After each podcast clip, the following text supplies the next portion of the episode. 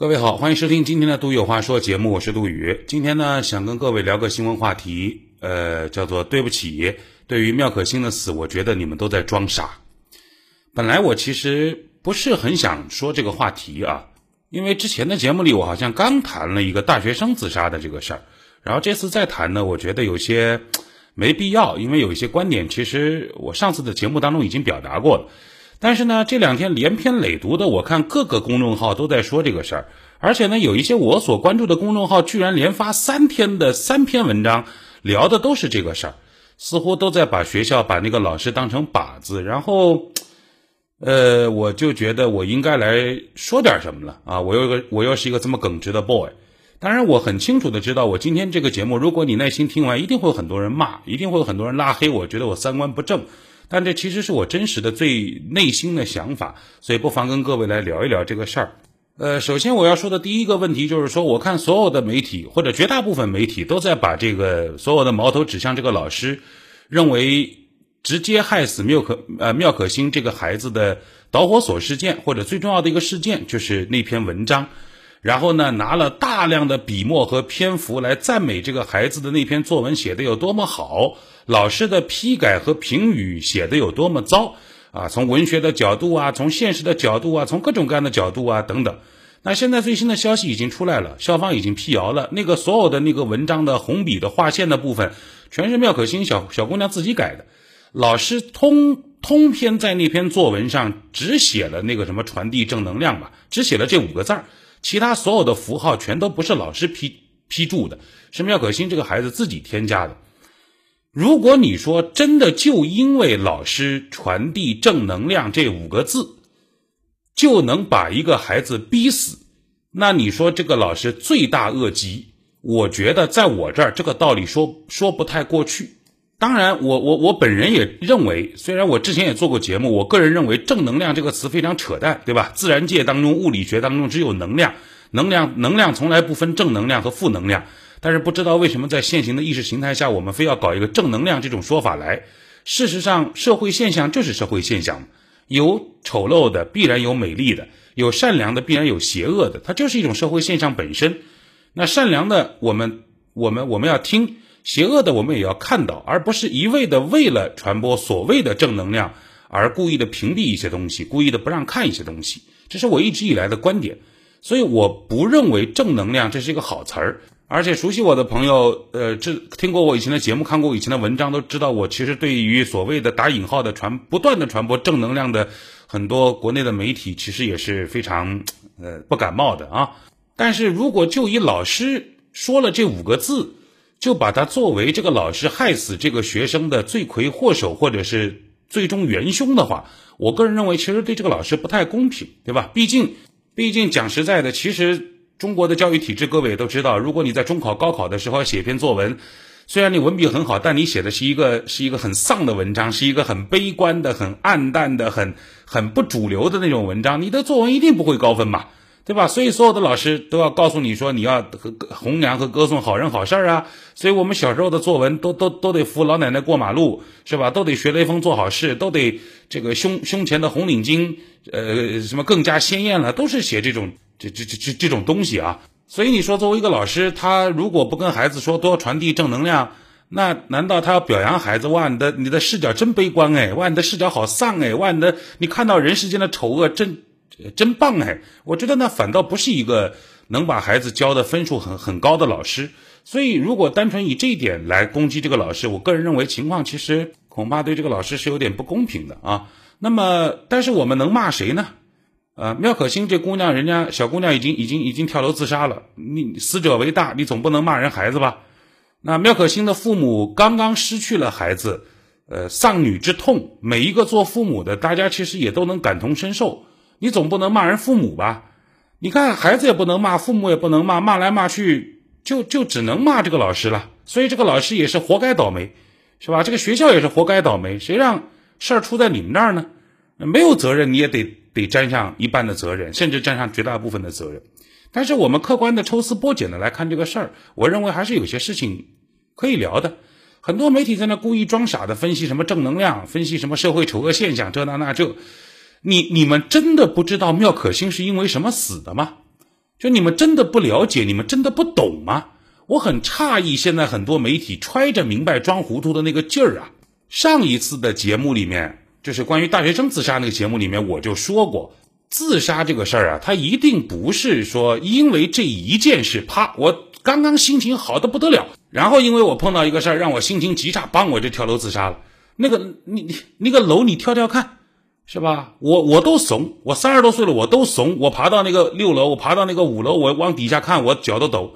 你别说跳下去了，所以如果你要自杀，它一定是一系列的一段时间的压力，最终累计爆发的一个结果，而可能改作文这个事儿只是一个导火索，并不是他自杀的全部的最真实的原因。好，如果顺着这件事我们往回推，那又最近又有什么样的事情让这个妙可欣那么痛苦、那么尴尬、那么难受呢？新闻媒体报道上，爸爸爸妈说这孩子不错啊，挺好的呀，挺正常的呀，然后还给他淘宝上买了新的衣服，穿着新衣服第一天上学啊，那有什么事儿呢？老师也没打他，是吧？最近一段时间也都没有没有打骂这个孩子，他为什么一下子就精神就崩了呢？其实有一个最重要的细节，我看到一个家长，呃，还是别的同学提供的啊，说这个老师啊开了一个校外辅导班。然后呢，明里暗里可能就是希望班里的同学，哎，来给我交钱，我我好好辅导你们作文。呃，这个妙可欣呢就没有去上这个班儿，所以老师呢可能明里暗里呢就是批评他啊，应该是不止一次批评他，这个作文可能水平有待提高。这个其实本质上是什么？这个本质上就是老师在点这个孩子。你的作文还没有那么好，即便你曾经考过一次全班第一，但是不代表你的作文就挑不出错了，你还是可以有有有更高的提高的可能性的。完了以后呢，那那这话其实是要这个孩子带话给家长嘛，就是你家长也懂点事儿，给孩子稍微交点钱，然后在我这儿报个班儿，我来好好教你们家孩子作文，把作文水平提升一些。然后我也不知道这妙可欣的父母他大概是什么样的学历水平或者什么样的这个这个工作性质啊，这个我没查。但是呢，我基本确定妙可欣呢可能没有把这个话带给他父母，或者是带给父母了，但父母没有当回事儿。然后呢，可能几次作文课，这个老师呢就可能故意点这个妙可欣，你这个作文不行啊，你这个作文要提升啊。这个妙可欣觉得委屈啊，他可能觉得我作文写的还不错啊。其实这孩子压根就不知道，这跟你作文好不好半毛钱关系都没有。这个就是你没有有没有给老师。这个报他那个补习班有没有去交他那个钱？这很重要，对吧？你只要交了那个钱，老师指导过了，完了以后你再写这个作文，哪怕同样的作文，哇塞！你看，经过我培训之后，经过我辅导之后，课外辅导之后，这个水平就是不一样了吧？然后你没交这个钱呢，横挑鼻子竖挑眼，总归就是有问题。但是跟你这个作文本身没关系，这个其实是透透信号给你，传递信号给你。按照现在我们的话说，叫职场上领导在点你，你心里就该有点数了。但是呢，不知道是孩子的问题还是家长的问题，其实没有把这个老师的这层意思揣摩到，而家长可能一直认为我家孩子特别优秀啊，你老师老批评我孩子干嘛呢？那老师肯定对的嘛，老师批评我孩子，肯定是我孩子做的不不对啊，肯定是我孩子做的不好嘛。那五年级的小孩懂什么？懂个屁啊！老师这方面不断的点他，孩子理解为老师是嫌弃我，老师是觉得我作文写的不好。家长那边呢，因为老师批评我，也觉得我有问题。老师是借着批评我来点家长，但家长直愣愣的认为老师批评我就是批评我，那所有的压力全部集中在孩子那儿啊，就这么着，这这不是完，这不是百分之百的原因啊，但我推测或者根据我童年的那种呃悲惨的经验，我觉得这就是这么个事儿。好，这就是我对这个事情的简单的看法，我觉得一句话就能说清楚啊。那么接下来又产生一个问题，有人说，那你看还是老师的责任嘛？老师王八蛋在校外开辅导班。这这话该怎么说呢？就今天的中国社会啊，其实已经进入了一种中层相互成全的时代。我说这个话是什么意思呢？比如说，你是一个老师啊，你是一个善良的老师，但是呢，你又是学科带头人，你又是连续多少年的优秀教师。在你手底下培养过什么考试的状元，也培养过非常优秀的学生。逢年过节，学生哎毕业多少年之后还会来看你，难忘当年的恩师情啊！你觉得自己是一个特别好的老师。那些阿猫阿狗的，现在教校外的这种教育培训机构是什么什么水平？大家心里难道没点数吗？请个本科毕业生就过来教孩子了，那如果那种小毛孩子都能当老师的话，都能在校外辅导辅导搞辅导班的话，凭什么我连续那么多年的这个学科带头人是吧？市级、省级优秀教师，我不能辅导呢？我要辅导是不是更有资格？而且讲实在的，我我我我上起课来，我还比那些什么什么狗屁糟糟的校外培训机构我还更负责，我还更耐心。我老实讲，我上初中的时候，你看我上学上学是哪一年了？我上初中的时候，我们初中老师就在校就在校外办班办班是真好啊，是真有效果啊。为什么有效果啊？因为好学生，那老师真的是发自内心的爱呀。这孩子是个好苗子，有的时候都不是钱的事儿，就是我看你是个好苗子，我就真心的想培养你。父母给不给钱的另说，对吧？所以呢，我们这个老师啊，他这个就就玩命的培养那些好学生。差学生呢？这个老师啊，他也培养差学生，家庭条件比较好的是吧？父父亲父母是有一方是个局长或者是个什么的，找到这老师也没办法。那老师哎，成绩也有明显提高。为什么？因为差学生不自觉啊，到处瞎玩啊。原来休息天的时候，不是这个网吧泡泡，就那个那个篮球场打一打。现在禁锢在这儿，每每个礼拜就那么一天，就那么半天，必须得在老师这儿做作业。对吧？你课上没没学好的，没听明白的，我知识点我再给你再讲一遍。好学生做卷子，差学生我给你讲知识点。好学生做难的卷子，差学生做简单的卷子。咦，经过这个老师一培养，哎，这个妙笔生花，的确成绩都上了。然后我妈就喜滋滋的看着，哎呦，你看这个老师真真牛逼，是吧？那咱也找人老师给你补补课吧。我那会儿数学也不行嘛，去补课，任老师就问了一句话，说。这个你你呃冒昧的问一下，你们呃父母啊啊父母这个杜宇父母，你们是在哪工作啊？你们什么职位啊？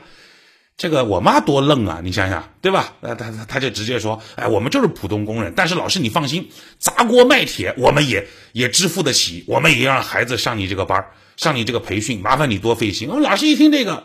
我们老师多会来事儿啊！说这样，这孩子呢其实很优秀，没有必要在我这儿上。我现在这儿学生也比较多，完了以后呢，这孩子好好上学就行了。自己呢多看看书，认认认真的做我们布置的每每一每一张卷子，每一个作业，他的成绩肯定会提升，没必要到我这儿上了。我妈后来气呼呼的跟我说：“你看你们老师就是狗眼看人低，就看我们家条条件不好，就看我们就是普通工人，就不愿意带你。”哎，人都是这么回事。就是今天啊，绝大部分人，咱别把站在道德制高点，把自己描述的太高尚啊！我看看一个个都是圣女圣母婊，现在都在骂老师的。这个老师也许不一定是个坏人，他甚至是个好老师。但是今天绝大部分好老师，或者我当老师，我可能也会是什么状态呢？成绩特别好的，或者家里特别有钱的，那我不教你，你在我这上班上我的培训班，我都不要。为啥呢？我教不了你们家孩子，你们家孩子档次太高，是吧？你王思聪，是吧？你们家孩子适合找北京的名师教，我这个没这个水平，我不教的。太差的学生呢，我也不教的，因为这个学生他之所以差，一定不光是老师的原因、学生的原因，还有重大的一个原因是家庭的原因。我记得我上小学的时候，我们语文老师那时候开个校外辅导班。我们班里有个同学啊，也是我听众，我就不说他什么名字了啊。他听到他应该自己会知道。班里有个同学学习成绩特别差，那时候呢，这个老师搞了个辅导班，他妈是第一个给这孩子报名的，老师坚决不收，是吧？至于跟什么理由回绝的，我就不知道了。但是为什么老师不收呢？我就非印象非常深。有一次我到这个老师的办公室去罚站，然后我罚站的过程当中，他他妈因为一个什么事儿，中途也来找老师，然后他妈就当着。我们和老师的面就跟就跟我们老师是这么说的，说啊呃哪个老师是赵老师还是李老师？比如比如说王老师，我家孩子就是你家孩子，以后你该打打，该骂骂，你不要对他客气。要是您嫌累，你直接打个电话跟我们说，我带着家伙到到学校来，我来揍揍这小王八蛋。这是我当时在办公室罚站的时候听到他妈的原话呀。那那那，现在你回头想想，我要是那是是那老师，这学生我也不收啊！我天哪，你家就这条件，你就这么培养，你就你就这么跟老师说话，是吧？这孩子你就当自个儿孩子啊，该打打，该骂骂，该踹踹，我们当父母的绝对不心疼，是吧？你打的越狠，我们觉得你越是个好老师。我天哪，要是我我我也不绝不会收这样的学生。所以你看，一个好老师啊，特别好的学生他可能不一定收，是吧？条件极好的，特别差的孩子我也不收。但是你这种中不溜的孩子。我讲句自私一点的话，你凭什么不在我老师这儿上课？第一，你的家庭不是困难家庭，你是完全付得起，比如一个月五百块钱、三百块钱、六百块钱的学费，是吧？你看你爸妈平时在微信朋友圈里面晒的那些包、晒的那些表、晒的那些全国各地、全世界各地旅游的照片，哪一次玩不得顶我几几年的补课费啊？是吧？这第一个你付得起，我明确的清楚你付得起。第二，我确定我会很认真、很用心的教你们家孩子，而也是我自个儿班的孩子嘛，我当然会很努力的教啊。最起码我不比那些你们花钱上的校外的辅导教辅机构要差吧。第三，这年头我们都是社会中不溜的阶层，这种中不溜的或者所谓的中产阶级阶层，其实就讲究的是啥？相互都成全一下。这是整个今天中国社会，虽然它不对，虽然它不好，虽然它不科学，虽然它有问题，但是悲观的说，这就是中国社会的现实啊，这就是现代社会运行的潜规则呀，是吧？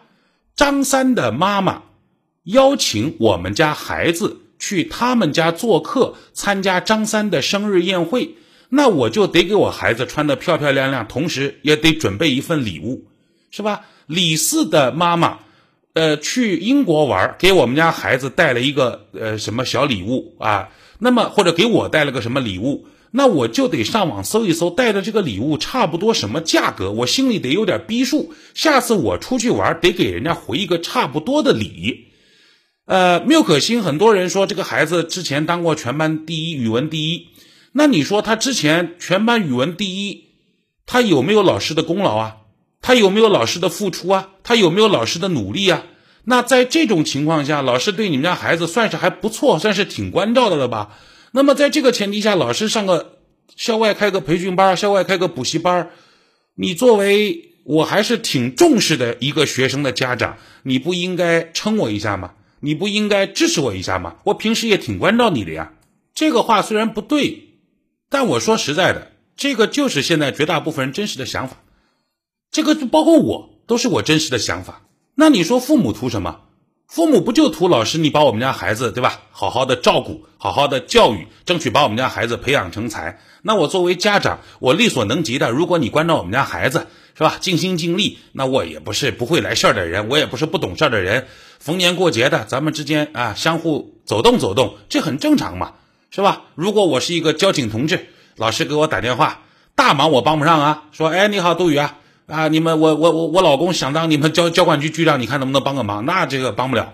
啊，杜宇啊，我这儿有个违章，你看看能不能帮我看一下？或者哎，我出了个交通事故，我不太懂啊，现在这个责任判定啊，你能不能呃作为一个军师来给我出出主意啊？那这些事儿不就是相互的吗？这个就是现代的小学的真相啊！你非得揣着明白装糊涂，非得拿对着老师的这个这个作文批改的这几个字。是吧？拿着迫击炮，拿着原子弹猛轰，对背后的这个本质的东西熟视无睹，视而不见，何必呢？装什么傻呢？老师不断的在点那个孩子，是吧？不管他点的是对还是不对，其实老师要表达的意思就是，作文还可以提高，回去跟爹妈商量。哎，不知道为什么爹妈反正就是没没没领会到这层意思，然后可能认为孩子真的是有问题。最后两方压力一来，一头一尾，同时逼孩子又觉得委屈，最后给逼死了。当然这么说一定不好啊，也一定不对，因为毕竟死者为大，毕竟家长痛失爱女，是吧？有些残忍，但是呢，总是要面对真正的真相吧，不要老是拿着一篇作文在那说事儿。今儿杜月话说，就说这么多。